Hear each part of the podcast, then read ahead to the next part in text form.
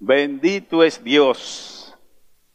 Fíjense que no entiendo lo que está pasando con muchas personas eh, que en la esencia no se ve que seamos la familia de Dios. Y eso es cruel, mis amados, porque ciertamente somos la familia de Dios. Nuestros hermanos vinieron de España y yo no noté que fueran de España, que fueran de África, que fueran de Haití, que fueran, no importa, porque vamos a ver cómo Dios, por medio de Cristo, nos unió. Yo digo que a Maco y a Cacata. Y lo vamos a ver aquí como el apóstol Pablo dice que Dios unió a judíos y a gentiles. Y le digo por qué dice judíos y gentiles, porque solamente habían esas dos clases, no hay, no hay más clases. Pero eso era por la prepotencia y arrogancia de los judíos. Porque hay chinos, hay rusos, hay africanos, hay dominicanos, hay haitianos. Pero los judíos decían que eran ellos el pueblo de Dios y los demás gentiles. Así los judíos no eh, consideraban a la humanidad, pero Dios no lo considera de esa manera. Así que en esta mañana seguimos, mis amados, con nuestro lema. Y me gustó eso, ¿no? no eh, aquí los cultos no se coordinan, no se coordinan, eh, cada ministerio ejerce su ministerio y prepara su... Hay iglesias que hacen eso, que coordinan todo. A mí podríamos hacerlo porque no tiene ningún problema, pero nosotros no lo hacemos. Los hermanos que dirigen su devocional, dirigen su devocional. La persona que dirige el culto, dirige el culto. Pero lo que a mí más me agrada es cómo coincidimos en los planteamientos que se hacen, es decir, los puntos donde se hace énfasis. Y en esta mañana nosotros vamos a tocar la segunda parte del lema. Acuérdense que nosotros hablamos de que el primer mensaje que dimos fue unidos, unidos. En esta mañana nosotros vamos a hablar de cómo podemos ser fortalecidos. Y ustedes van a ver que ambas cosas la hace Dios. Pero la hace Dios en aquellos que están dispuesto. Y habrán muchos que dirán, bueno, pero la disposición también la pone Dios. Sí, eso es verdad. Pero ¿y por qué será que hay alguno que, que no se le ha puesto esa disposición? Yo digo que Dios nos hizo seres racionales. Fíjense, la primera parte no es lo sobrenatural. No, no, no. Lo primero es lo racional, lo lógico, lo que tiene sentido, lo que tiene juicio. Y esa parte fue Dios que nos la asignó a todos. Pero ¿qué ocurre? Que la gran mayoría no le interesa este tema. No le interesa el tema de Dios. No le interesa. Si usted me va a preguntar a mí, porque imagínese, eso, eso yo no lo sé. Ya, si yo hablaría, estaría especulando sobre eso. Ahora, yo sí sé que Dios sí sabe. Dios sí conoce las motivaciones. Entonces, mis amados, en esta mañana nosotros vamos a seguir hablando de la segunda parte. Fíjense, el apóstol Pablo nos habla de la unidad, pero no de la unidad que podríamos nosotros lograr con técnicas humanas, eh, de comportamiento, de moralidad. No está hablando de esa unidad. Está hablando de la unidad que describe la palabra de Dios en Efesios 4, versículo 3. Esa unidad es provista por el Espíritu Santo. Y el apóstol Pablo dice, solícito, esa parte nos toca a nosotros. Solícito en guardar la unidad del Espíritu. Entonces a nosotros es que nos toca ser solícito. ¿Qué quiere decir solícito? Es decir, debemos empeñarnos, debemos ocuparnos de guardar esa unidad. ¿Qué nos aporta el Espíritu Santo? El Espíritu Santo, como cuerpo de Cristo que somos, nos aporta la unidad. Fíjense, si nosotros no tenemos otro proyecto ajeno al de Dios, pues no va a haber problema. Lo que pasa es que a veces nosotros le salimos a Dios con un plan. Entonces, Leonido viene con otro plan. Y el hermano Carlos viene con el propósito de Dios, pero va a chocar con mi plan que yo tengo, con un diseño que yo le hice. Leonido tiene otro plan con un diseño que le hizo. Carlos se está dejando guiando, guiar de Dios, pero Leonido y yo no vamos a aceptar eso porque tenemos un plan. Y ahí vienen mis hermanos los encontronazos y los choques de trenes.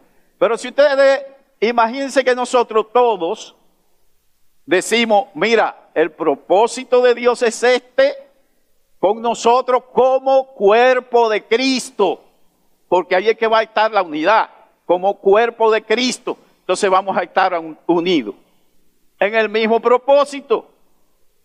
Y fíjense que el apóstol Pablo no habla de la uniformidad, porque eso no existe. Eso es irracional, eso es ilógico. No es uniformidad. Está hablando de la unidad. Es decir, está hablando de que somos diferentes, ¿verdad?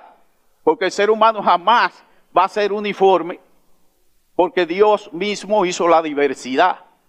Entonces sería una contradicción que nosotros pidiéramos uniformidad cuando Dios mismo le agrada disfruta la diversidad, es decir, que somos diferentes, pero que podemos unirnos con relación al cuerpo de Cristo.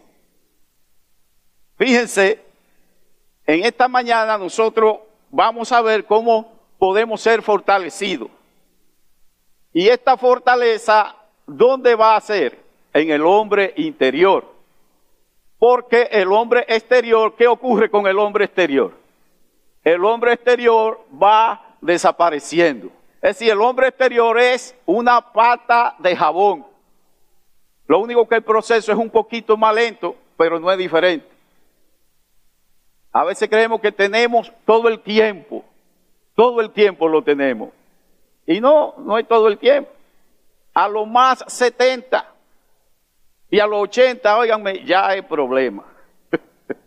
Entonces no tenemos tanto tiempo. Entonces, mis amados, para nosotros introducirnos en el tema de hoy, vamos a leer en Efesios capítulo 3, vamos a ver los versículos del 14 al 21. Y aquí vamos a ver que el apóstol Pablo lo que está planteando es una oración. La palabra de Dios dice así, por, esta causa doblo mis rodillas ante el Padre de nuestro Señor Jesucristo, de quien toma nombre toda familia en los cielos y en la tierra, para que os dé conforme a las riquezas de su gloria, el ser fortalecidos con poder en el hombre interior, por su espíritu, para que habite Cristo por la fe en vuestros corazones a fin de que arraigados y cimentados en amor, seáis plenamente capaces de comprender con todos los santos cuál sea la anchura, la longitud, la profundidad y la altura, y de conocer el amor de Cristo que excede a todo conocimiento, para que seáis llenos de toda plenitud de Dios y a aquel que es poderoso para hacer todas las cosas mucho más abundantemente de lo que pedimos o entendemos, según el poder que actúa en nosotros. A Él sea gloria en la iglesia, en Cristo Jesús, por todas las edades, por los siglos de los siglos. Amén. El título que le vamos a poner a este mensaje es somos fortalecidos al comprender el amor de Dios. Ahí es que está nuestra fortaleza. Y ustedes van a ver que desde el principio El amor, el amor es lo esencial en la vida cristiana. Es el amor. Si nosotros observamos en Efesios el capítulo 1 al 3, hasta donde hemos leído, el apóstol Pablo lo que describe allí o le hace una exposición a la iglesia. Cuando yo digo a la iglesia, esta carta está dirigida a la iglesia de Éfeso, pero esta carta en su original no tenía esa dirección. Esta, dirección la asumieron los padres de la iglesia por el contenido de la carta. Pero la carta que el apóstol Pablo hacía se leía en las diferentes iglesias locales. Es decir, él lo hacía para la iglesia de Jesucristo, que es una sola iglesia. Si nosotros somos una iglesia local, pero la iglesia de Jesucristo es una sola y única iglesia. Y así eran dirigidas estas cartas. Y ustedes dirán, bueno, ¿y cómo entonces existe la carta a los Gálatas o la carta a los Filipenses? Como le estoy diciendo en los originales, no estaba esa dirección, sino que a través del análisis del estudio, los padres de la iglesia, entonces por el contenido de la carta, le dieron curso hacia esa dirección. Pero esas cartas se leían en todas partes. Y fíjense que el apóstol Pablo está aquí hablando en el capítulo 1 al capítulo 3 donde hemos leído de que nosotros hemos sido objeto del amor de Dios. Si Dios ha mostrado su amor, Dios ha revelado su amor. Y déjenme decirle que Dios reveló su amor y la declaración que da toda la escritura es que fue desde antes de la fundación del mundo. Estamos hablando de lo que se llama en teología la eternidad pasada. No había Dios hecho ni ángeles, ni arcángeles, ni serafines, ni querubines, ni cielo, ni tierra. Dios no había hecho absolutamente nada de eso. Y lo primero que él hizo fue, le digo que, amarnos. Sin nosotros existir, ya Dios nos amaba. Eso es lo que el apóstol Pablo le está diciendo a ellos. Si ustedes leen detenidamente el libro de los Efesios, Dios nos mostró su amor sin nosotros existir. Pero no solamente nos muestra su amor, sino que va más allá, porque Dios pudo habernos mostrado su amor, ¿verdad? Pero no se quedó ahí, sino que siguió y nos hizo qué? Nos hizo sus hijos. Eso jamás yo lo voy a entender. Yo entiendo algo de la salvación, entiendo algo de que Dios nos rescató, pero de que Dios nos haya hecho parte de su familia, nos haya hecho sus hijos, nos haya adoptado. Eso, eso hermano, no hay racionalidad con la que nosotros podamos entender eso. Y eso lo hizo Él antes de que existiéramos.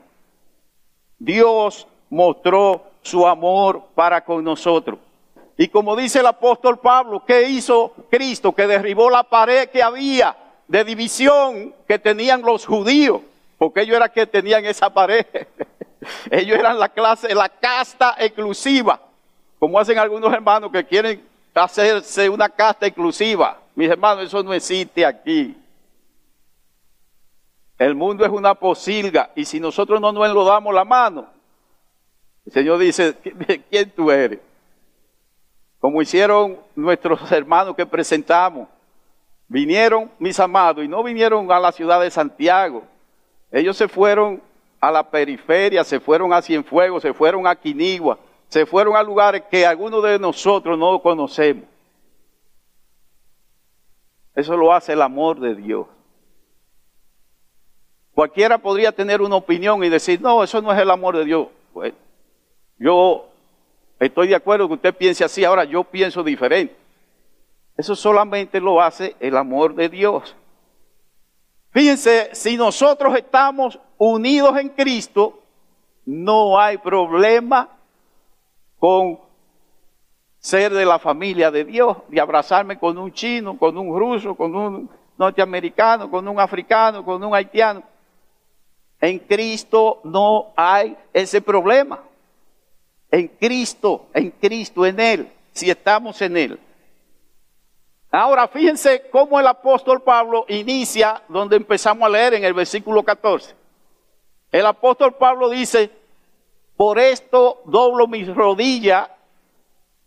Empieza como? De rodilla. Porque no hay otra manera de lograr, mis amados. No hay otra manera de lograr.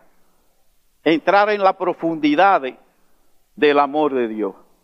Es buscándole es buscando su rostro, es postrándonos de rodillas. Y muchas muchas personas eh, oran conforme a su opinión. Dicen, no, mira, para orar, para orar, mira, tú puedes orar como sea. Y yo estoy de acuerdo que uno podría orar como sea.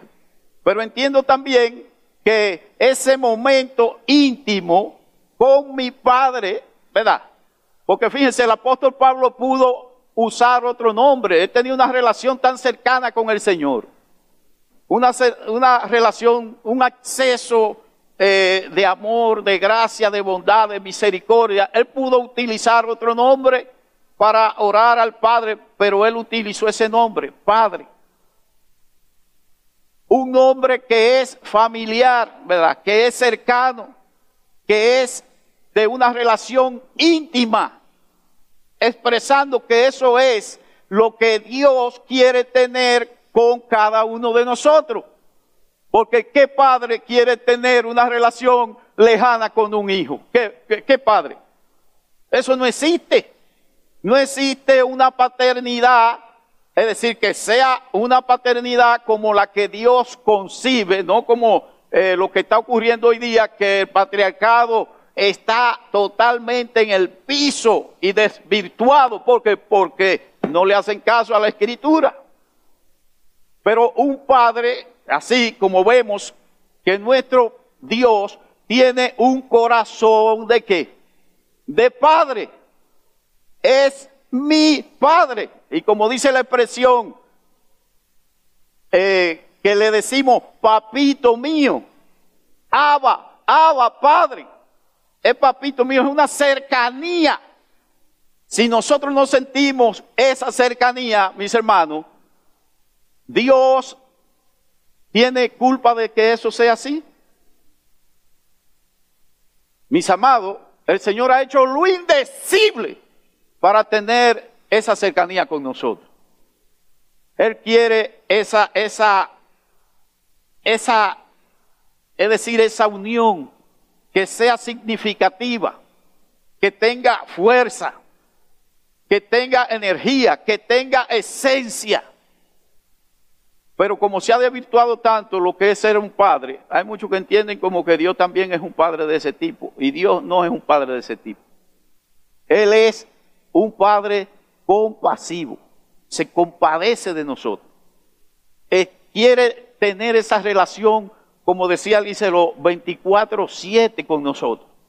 Que nosotros podamos mostrarle a los demás que ciertamente tenemos esa relación con nuestro Padre. Él es nuestro Padre. Y el apóstol le hace esa petición y empieza haciéndole esa petición. Y vamos a ver que esta oración la podemos dividir en cinco partes. La primera es, le podríamos llamar la petición principal y las otras cuatro peticiones se desprenden de que ocurra esta. En el versículo 16 encontramos la primera petición que hace el apóstol. Dice, para que os dé conforme a las riquezas de su gloria, el ser fortalecido con poder en el hombre interior por su espíritu. Eso es lo que el apóstol está pidiendo. Eso es lo que él pide. Fíjense que el Señor nos dé a nosotros poder conforme a las riquezas de su gloria. ¿Y cómo son las riquezas de su gloria? Habrá manera de medirla.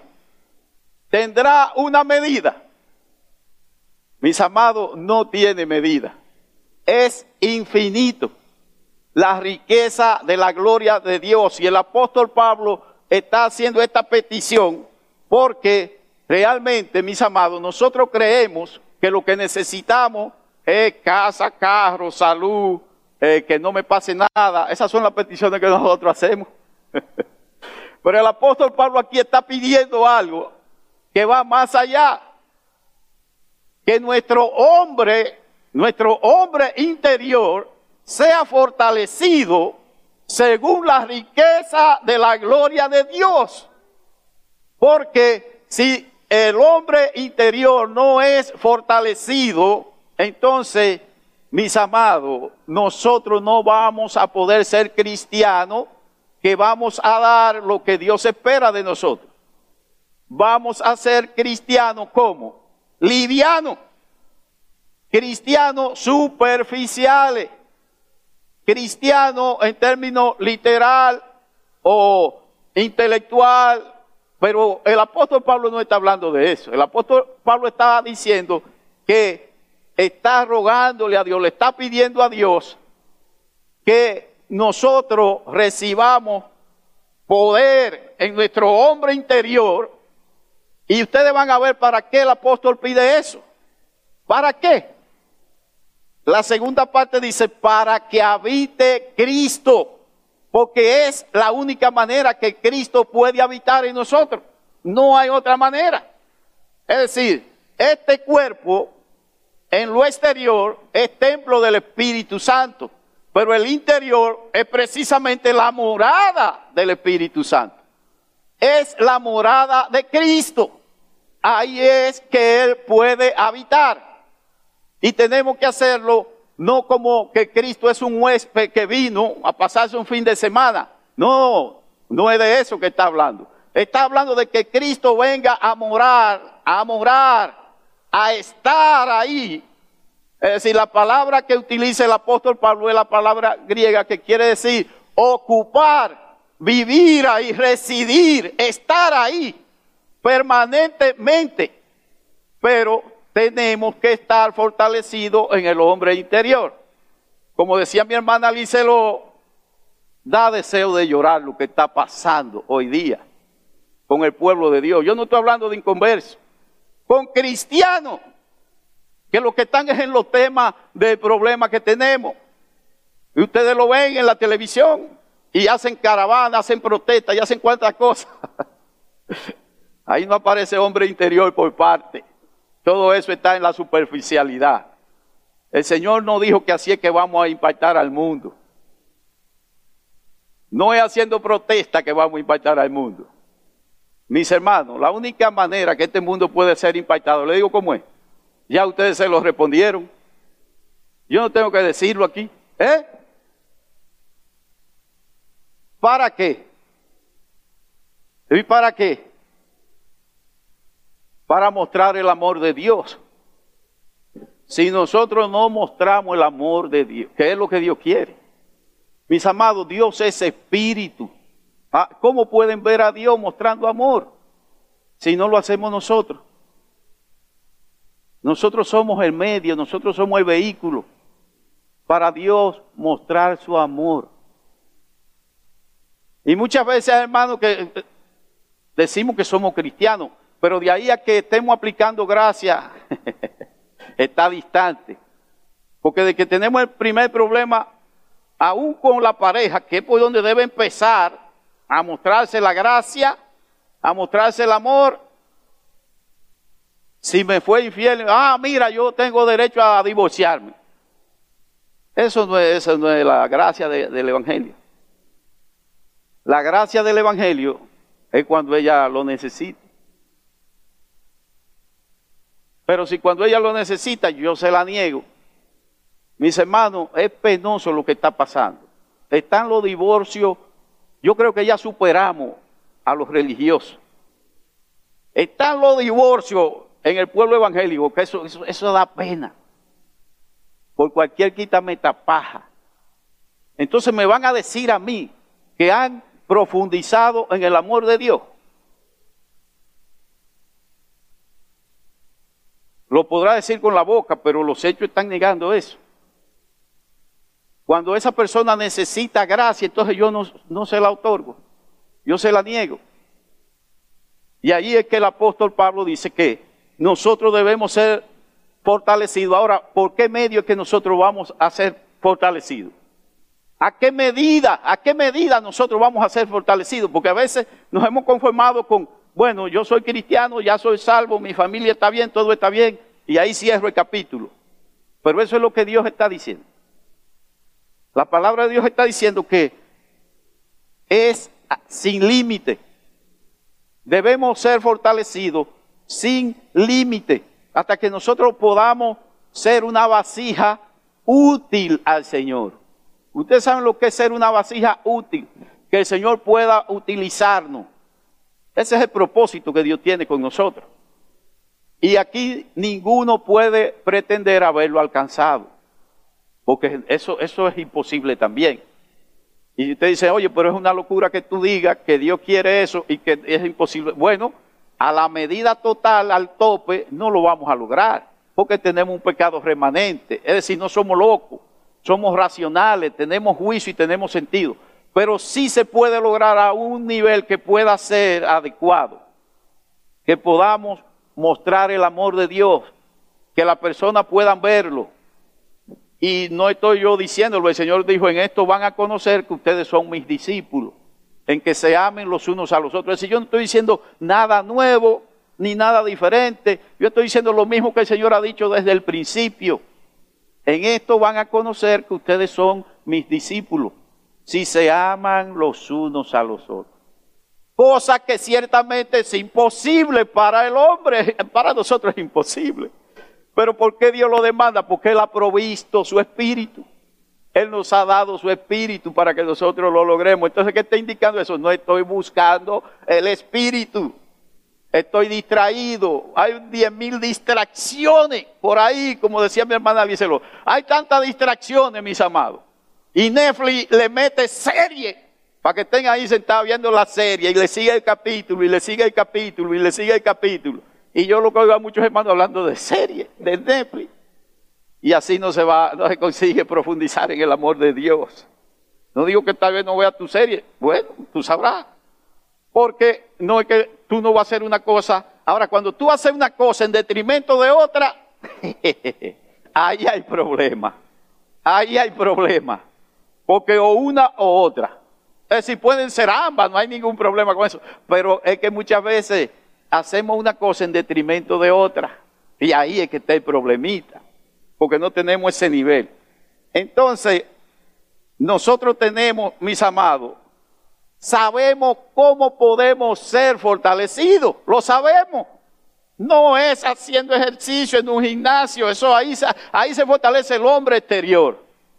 Y yo veo, óiganme, la cantidad de personas, óiganme, que no descuidan sus ejercicios por nada por nada del mundo. Usted lo ve muy activo, usted dice, mira, vamos a un estudio, ah, mira, yo no tengo tiempo dedicado a sostener la fortaleza en este cuerpo. Estoy diciendo que no hagan ejercicio. Lo dije, podemos hacer ejercicio porque este templo, este cuerpo es templo del Espíritu, pero no a costa de que descuide mi hombre interior. Si voy a descuidar mi hombre interior, pues mira, dejo el ejercicio físico entonces, vi eh, antes de ayer, leí en el listín de un muchacho joven de unos, tal vez 25 años. Tenía casi el doble de mío, así fuerte. Y los padres estaban lidiando con él para que se pusiera la vacuna del COVID. Pero él estaba tan ocupado en su trabajo, estaba tan ocupado trabajando que no tenía tiempo para ponerse la vacuna mis amados, le dio el COVID, salió en el litín y salió la foto de él antes de ayer. Y lo peor fue que él, ah, esta es una gripecita que tengo. Y se puso a tomar antigripales. Cuando lo llevaron a la clínica ya era tarde. La pregunta es, ¿quién va a hacer el trabajo? Que él no se puso la vacuna porque no, no tenía tiempo de poderse. Mis hermanos, eso es una ilustración de lo que le está pasando aún a cristiano.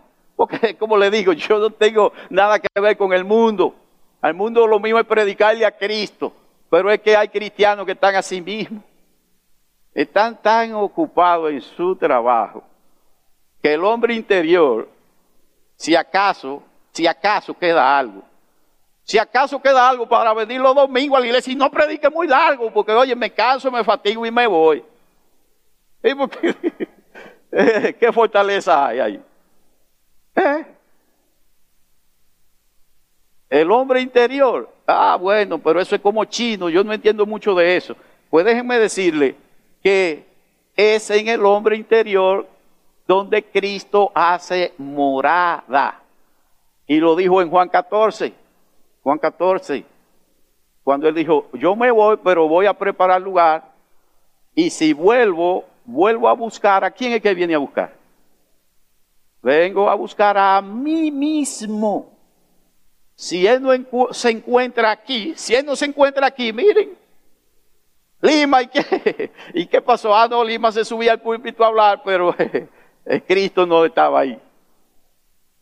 El Señor viene a buscarse Él mismo, Él mismo. Tiene que residir aquí. Este tiene que ser morada de Cristo. Y si no es morada de Cristo, no, no es que usted ha perdido su tiempo, no, en la religiosidad sin Dios. Porque ese es el problema de muchos que no han profundizado, y vamos a ver esa parte cuando el apóstol dice cómo debe ser el amor. El amor debe estar en nosotros de una manera que dos, es decir, hay dos ilustraciones que hace el apóstol Pablo. Y es usando la palabra arraizado y cimentado en amor.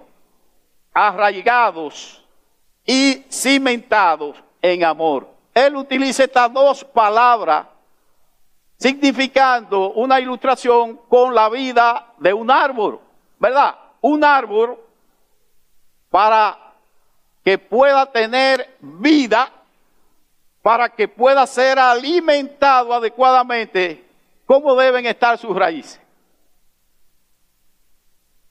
Sus raíces deben estar en la profundidad de la tierra. Un árbol que no profundiza sus raíces en la tierra, ¿qué le pasa? Se seca.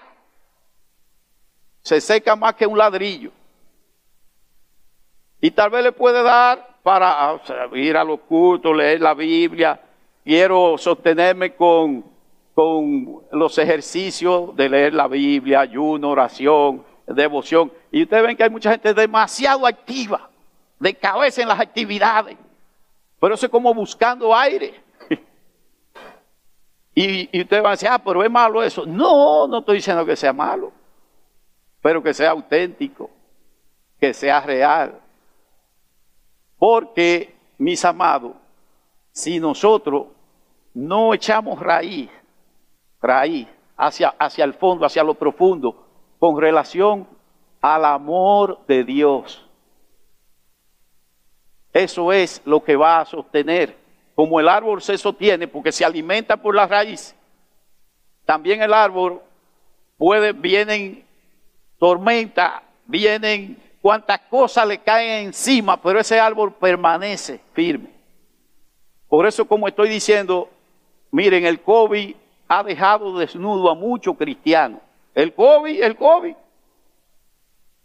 hay gente que se han desaparecido. Y no estoy hablando de la comunidad cristiana, gracias al Señor, mira cómo tenemos la iglesia. Pero hay iglesias que han cerrado sus puertas, mis amados. ¿Ustedes sabían eso? Hay iglesias que se han cerrado.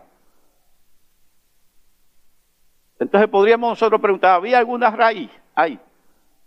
¿Echaron raíces? No echaron raíces. Porque miren, el COVID se lo llevó.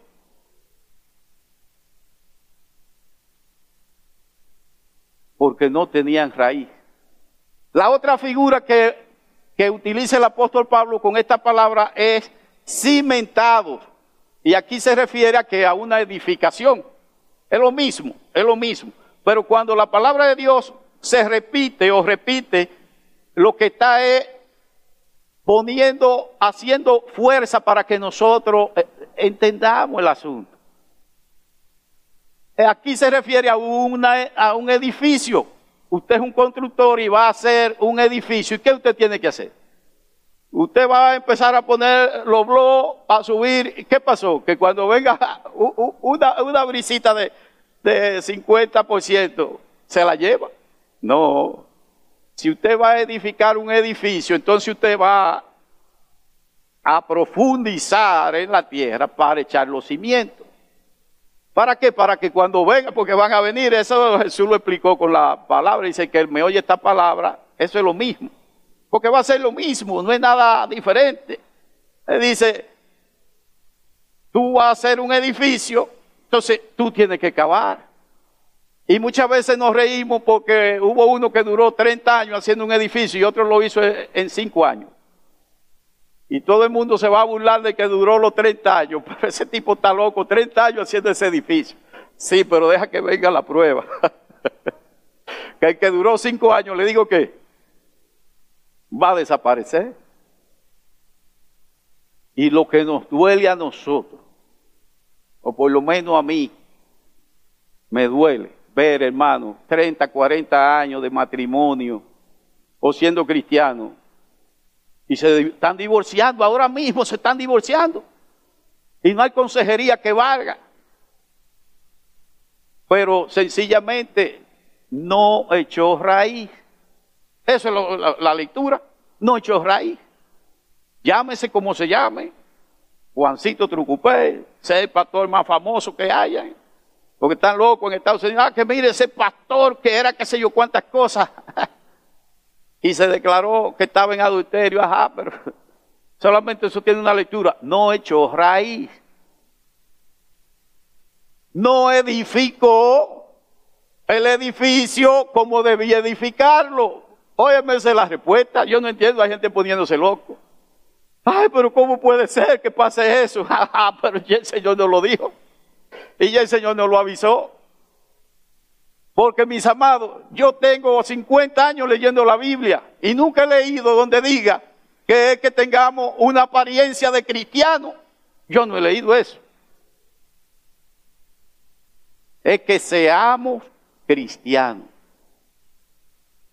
al precio que sea, cueste lo que cueste.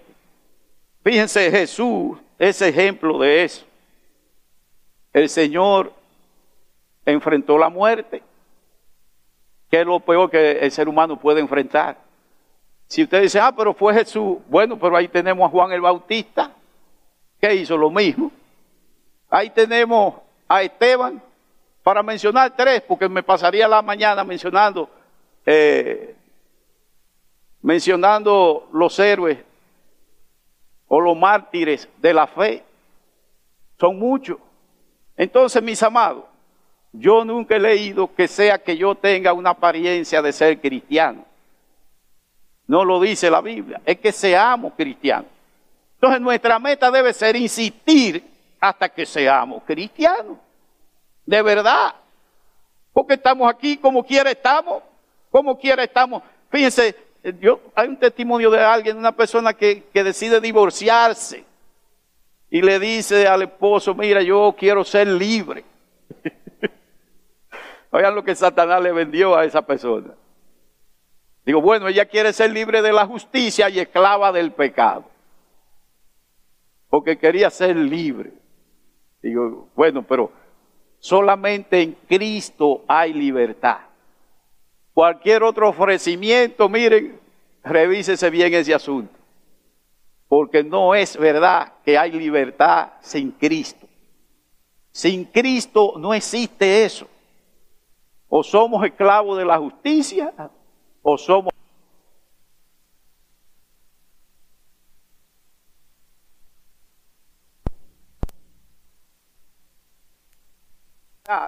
Lo que quiere enseñarnos el Señor a través de su palabra.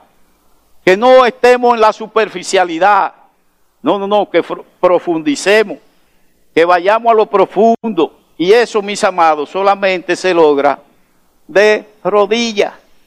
No hay otra manera. Es de rodillas que eso se logra. Nosotros todos, como cristianos, hemos tenido la experiencia de estar viviendo una vida cristiana mediocre y superficial. ¿Cuándo? Cuando descuidamos la oración. Pero la oración con sentido también. Porque Santiago dice, piden y no reciben porque piden mal. Pero si Dios nos ha dicho que su voluntad es buena, agradable y perfecta, ¿para qué voy yo a pedir otra cosa? Yo, eso es como una ofensa a Dios. Que Dios me dice que su voluntad para mí es buena, agradable y perfecta y yo me pongo a pedir otra cosa. ¿Para qué? Dios me está diciendo, Señor, mira, mira que no he podido vencer este problema. es de rodilla, es de rodilla. No me voy a dar por vencido, porque es verdad que yo estoy impedido. Es verdad que yo no tengo la capacidad, pero Dios me ha provisto. Dios me ha dado todos los medios para que nosotros tengamos victoria. Victoria aquí, aquí en la tierra, victoria. No diciendo que no vamos a tener problemas, no, los problemas son inherentes al ser humano. Tenemos problemas, pero tenemos victoria también. Entonces, mis amados, el propósito nuestro debe ser conocer el amor de Dios a esa profundidad.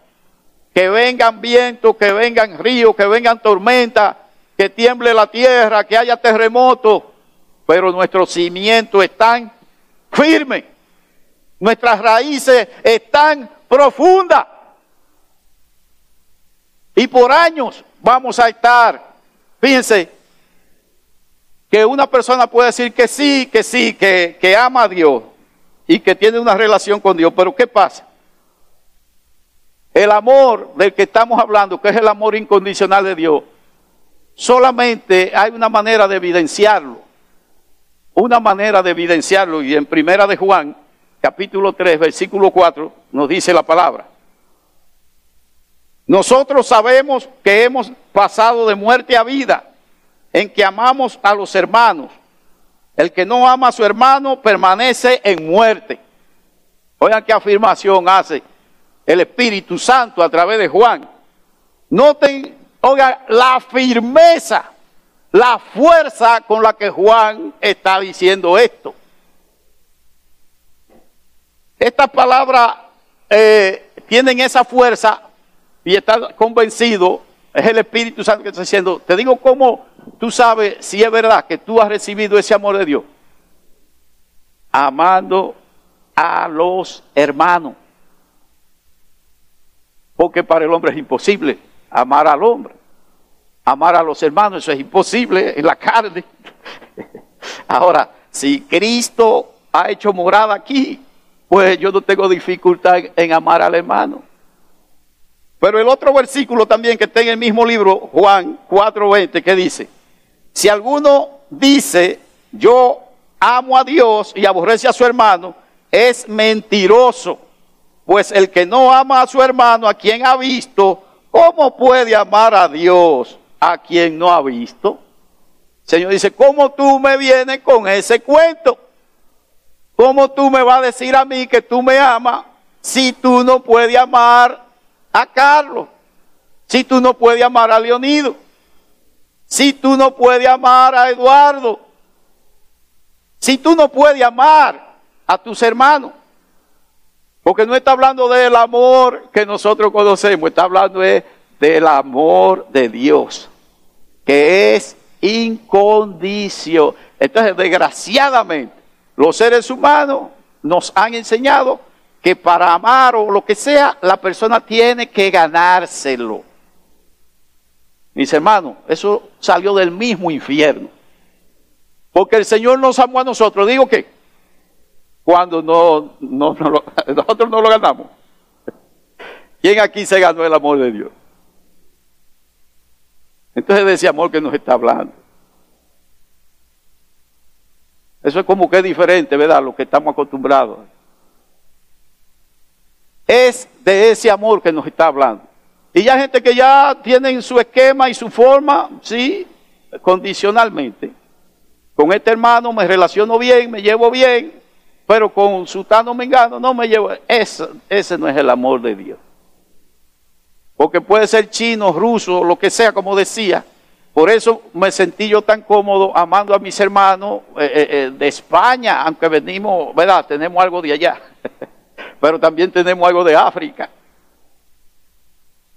Entonces, qué bueno es usted poder amar a la persona, no por, por, por la fachada que tiene, ni por el comportamiento que tenga, porque la pregunta es cuál era nuestro comportamiento. ¿Cuál era?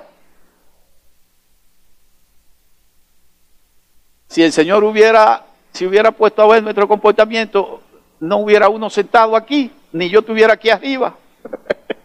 Sencillamente, mis amados. Es de verdad, es el amor de Dios. Es el amor de Dios que puede, miren, unirnos así. Es el amor que es esencial, que es fundamental. Sin amor, mis amados, sin amor. Y lo dice Pablo también en 2 Corintios 13, que dice, sin amor no hay absolutamente nada. Y muchas veces hay personas que dicen ser cristianos, pero hoy aplican más la ley que un fariseo. Los fariseos quedan cortos. Al momento de aplicar, cuando un hermano falla, cuando un hermano peca, a veces es la ley lo que le aplicamos, no la gracia. Si le aplicamos la gracia, cierto, vamos a cuidar la salud espiritual del hermano, vamos a cuidar al hermano, pero es que es en amor, es en amor y es con amor. Si no es con amor, pues mejor que no lo hagamos. Mejor no lo hagamos entonces. Y esto empieza, miren, esto empieza por el lado más difícil. A la persona que yo tengo que mostrarle amor primero, vean, es a mi esposa. Por ahí es que debe empezar. Porque yo puedo estar fingiendo, amando demasiado a los hermanos, pero entonces la mujer mía está a grito conmigo. Eso se llama hipocresía. Porque la primera que debe disfrutar de ese amor es, mi esposa. Debe empezar por ahí. Y usted dice, ah, pero Lima si está bien, Lima, no, pregúntele a la esposa mía. Pero no voy a caer en el autoengaño. Porque como decía mis amados, es penoso lo que está pasando hoy día. Personas que usted lo aborda porque tienen problemas de, separarse o de irse de la casa y usted lo aborda. Y aman tanto a Dios, pero, ah, pero no pueden ver a la pareja. No lo pueden ver. Y oye, y, aman a Dios con una profundidad que, que hasta lloran. Sí, pero eso se llama autoengaño. La palabra de Dios dice que Dios ama la verdad en lo íntimo. Entonces, no caigamos, mis amados, en el autoengaño. Vamos a librarnos de eso. Fíjense, el apóstol Pablo también dice que nosotros debemos ocuparnos de conocer el amor de Dios a la dimensión que nos lo presenta. ¿Y cómo es que se nos presenta el amor de Dios? Dice que el amor de Dios es como ancho, pero tan ancho, tan ancho. Hay un corito que dice que nadie puede ir afuera de él. Tan amplio que nadie puede ir afuera de él. Todos, sin excepción, cabemos. El amor de Dios es maravilloso porque es tan ancho. Pero no solamente habla de la anchura del amor de Dios, sino de la longitud del amor de Dios. ¿Y qué tan largo es el amor de Dios? Es hasta la eternidad. Es decir, trasciende esta vida. Y no puedo yo amar por 70 años, por 80 años, si lo único que va a cruzar la frontera, ¿verdad? De la división que hay del plano natural y lo sobrenatural, le digo que es el amor. Es el amor. Es lo que va a cruzar para allá. Por eso el amor de Dios es tan amplio, tan ancho, tan largo, que va a cruzar para allá. ¿Y hasta dónde es profundo? ¿Hasta dónde es su profundidad? Su profundidad, mis amados, es hasta la posilga. El Señor que estaba en su trono con ángeles, querubines, serafines, alabando los santos, santos, santos, santos. Por amor, cogió para acá. cogió para acá abajo. ¿eh? Y nosotros no queremos predicarle porque ese tipo es muy malcriado, ese tipo es muy indecente. Ajá, pero venga acá. ¿Y qué pasó? Por eso es que necesitamos ese amor. Porque usted no va a estar viendo Usted no va a partir de, del estado o de cómo es esa persona. Usted va a partir de, de Dios hacia allá. No de allá hacia Dios. No se va a encontrar nunca. Es de Dios que tenemos que partir hacia allá. ¿Y hasta dónde llegó el Señor? Hasta lo más profundo. No dejó espacio, como dice en Efesios, dice, que bajó, descendió a lo, a lo más profundo, pero luego subió y entonces nos otorgó dones, dones a nosotros, para que nosotros eh, recibimos por gracia, como decía Liceló, demos por gracia. Pero tenemos que tenerlo si no lo tenemos. Fíjense, nadie que haya recibido el amor de Dios puede estar callado molestamos. Hay mucha gente que se molesta. Hay mucha gente que dice, ahí viene fulano y salen corriendo. y muchos hermanos, pues no hacen ridículo, ah, se callan, ajá. Callados no vamos a hacer nada. Mis amados, es dando el amor de Dios. No hay que empujar a nadie. Si usted está convencido de eso, usted lo va a hacer. Es más, eso es automático.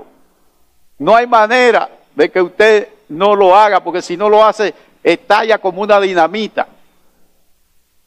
Fíjense, y el amor de Dios es que tan alto, pero tan alto, que el Señor vino a lo más profundo y hacia dónde nos lleva.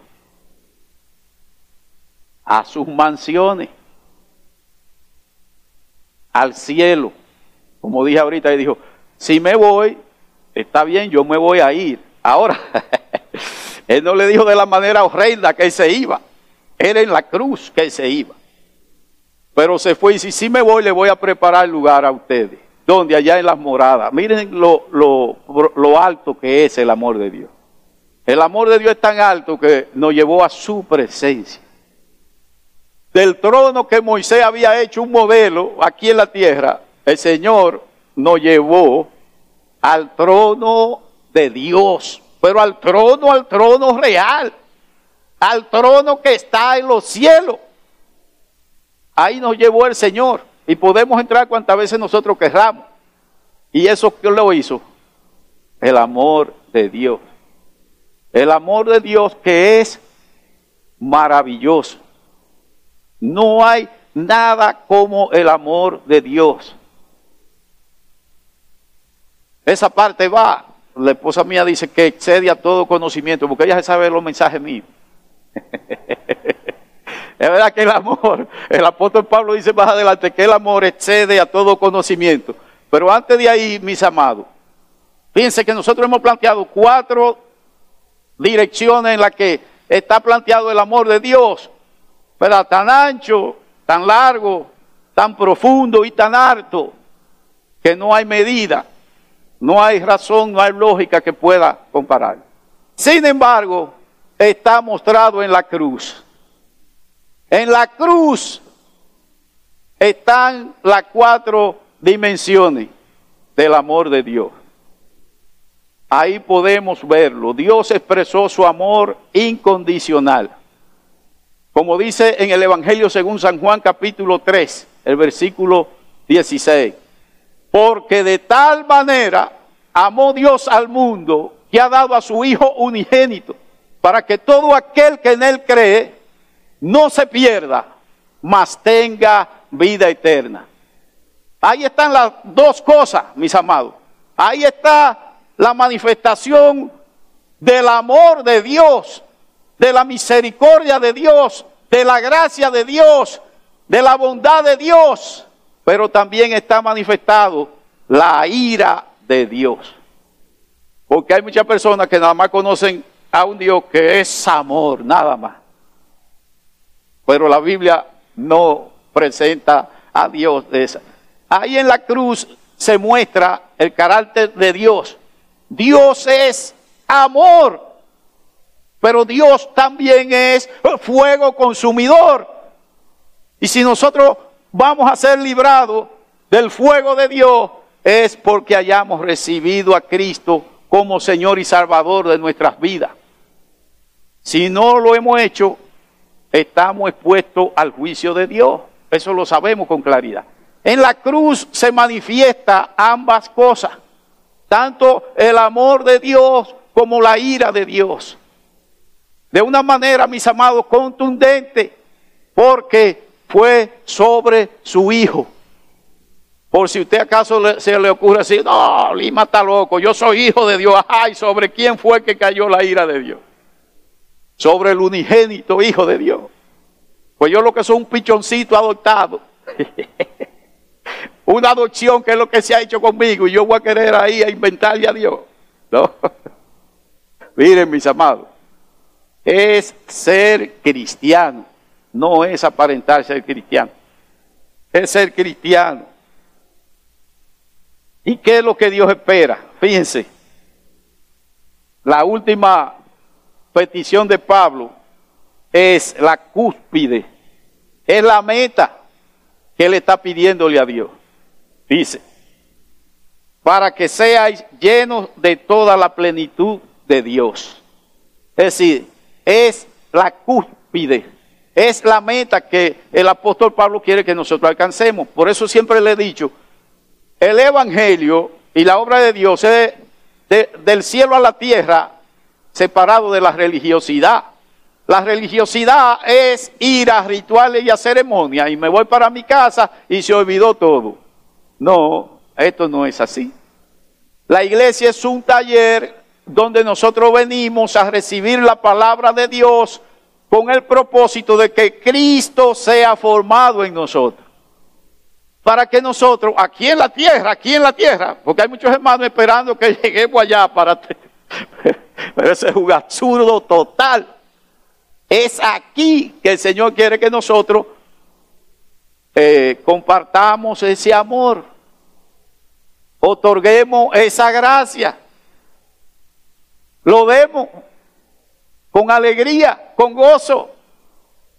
Y como decía, hay tantas distracciones que muchos hermanos lo que están es involucrados eh, eh, por donde ve el mundo.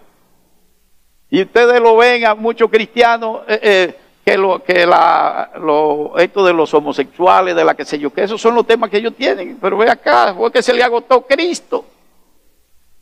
Ve que ya no, no, no tengo nada que aportar. Ah, que la gente se fatidia. Bueno, esos son sus problemas. A nosotros se nos ha encomendado que llevemos el mensaje de que de la palabra de Dios. El Señor dijo, vayan y díganselo. Hay muchas iglesias buscando cómo atraer a los del mundo y le meten unas cuantas cosas de que para atraerlo. Miren, mis hermanos, a mí no me interesa que nadie vea el atractivo de esto, ni que, eh, que yo le apague la luz, se le ponga luces como una discoteca. Eso va a ir su abuela a ponerse. Porque si Cristo no le es atractivo, si lo que el amor de Dios no le es atractivo, excúsenme, yo no tengo más nada que aportar. Así de claro, así de sencillo. Pero hay grupos, gente complaciendo a los, a los mundanos y le hacen espectáculo y le hacen show y tipo artista que se convierten y ellos piensan que le están haciendo aporte a la obra de Dios porque no se separan de su, de su profesión mundana.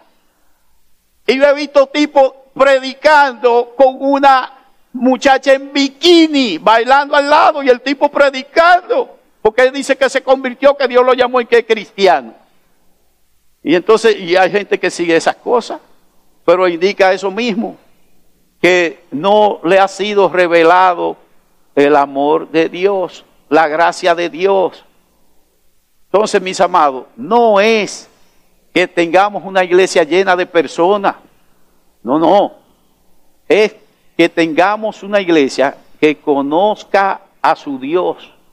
Como dijo Jesús, Padre, esta es la vida eterna, que te conozcan a ti y a Jesucristo a quien tú has enviado.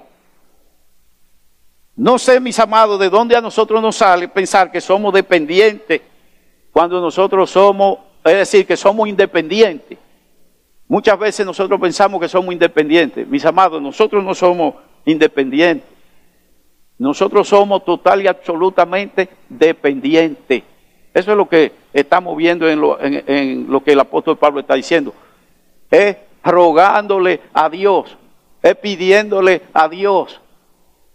Nosotros somos total y absolutamente dependientes de Dios. No somos independientes. Tenemos, dice que Jesús en los días de su carne, con lloro, con ruego, es decir, Él, Él con lloro, con ruego, con lágrimas, clamó a aquel que podía librarlo. Y nosotros, nosotros debemos hacer lo mismo. Y estamos bien a tiempo, mis amados. Bien a tiempo estamos.